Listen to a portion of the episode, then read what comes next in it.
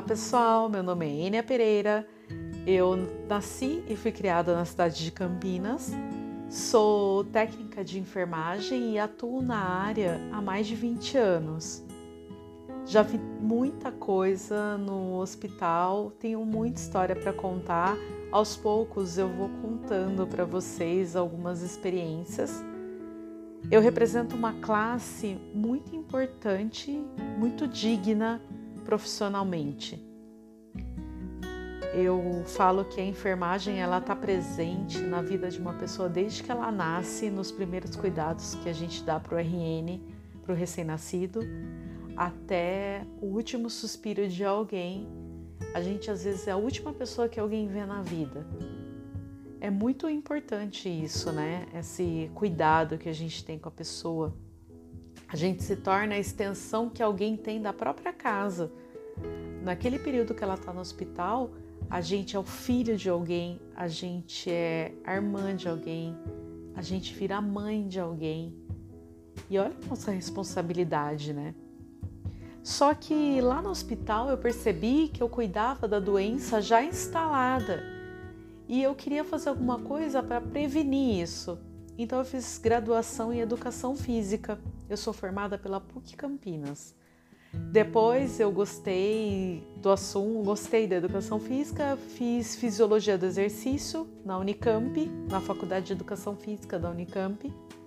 Aí eu fui estudando mais um pouquinho, mas assim, eu sempre me sentia perdida na vida profissionalmente, nunca me encantei, nunca falei, nossa, eu quero morrer fazendo isso da minha vida. Aí eu fiz um mestrado, trabalhei com. Eu sou mestra em saúde da criança e do adolescente pela Faculdade de Ciências Médicas da Unicamp. Trabalhei com crianças com deficiência física. Sou apaixonada por crianças. É assim, foi um amor mesmo a minha tese de mestrado.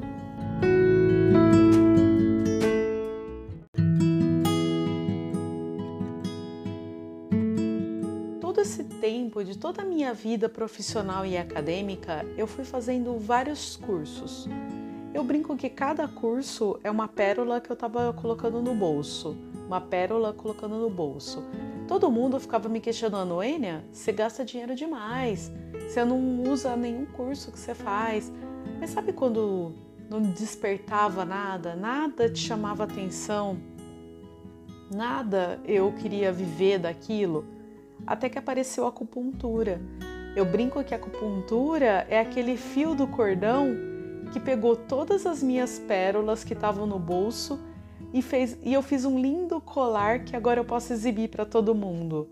Hoje eu sei que eu quero viver de acupuntura, eu vivo para fazer acupuntura e é isso que eu quero fazer para minha vida inteira.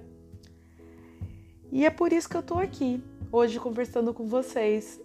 Eu eu tenho a noção de, assim, eu, cada pessoa que vai lá no meu consultório, eu vou, tiro a dor de uma pessoa, aí entra outra, aí eu tiro a dor da outra pessoa, eu faço tratamento de uma pessoa, mas é muito o trabalho de formiguinha.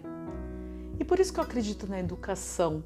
É como se eu ensinasse mais pessoas a fazerem o que eu faço. É como se fosse uma extensão de mim mesmo e o impacto no maior número de pessoas é muito maior.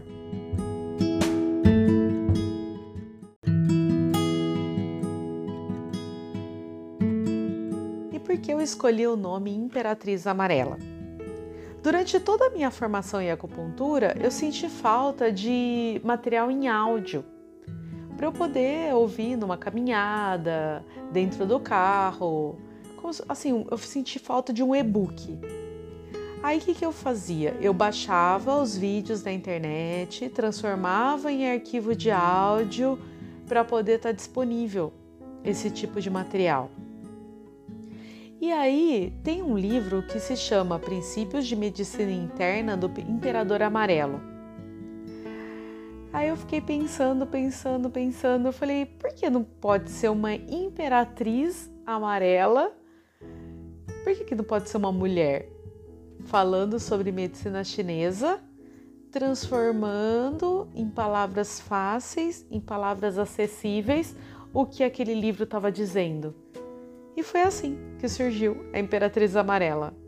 Eu estou muito feliz com o material, foi tudo feito com muito carinho, espero que vocês gostem e acompanhem. E me acompanhem aí no, nessa caminhada. Um abração e sejam muito bem-vindos!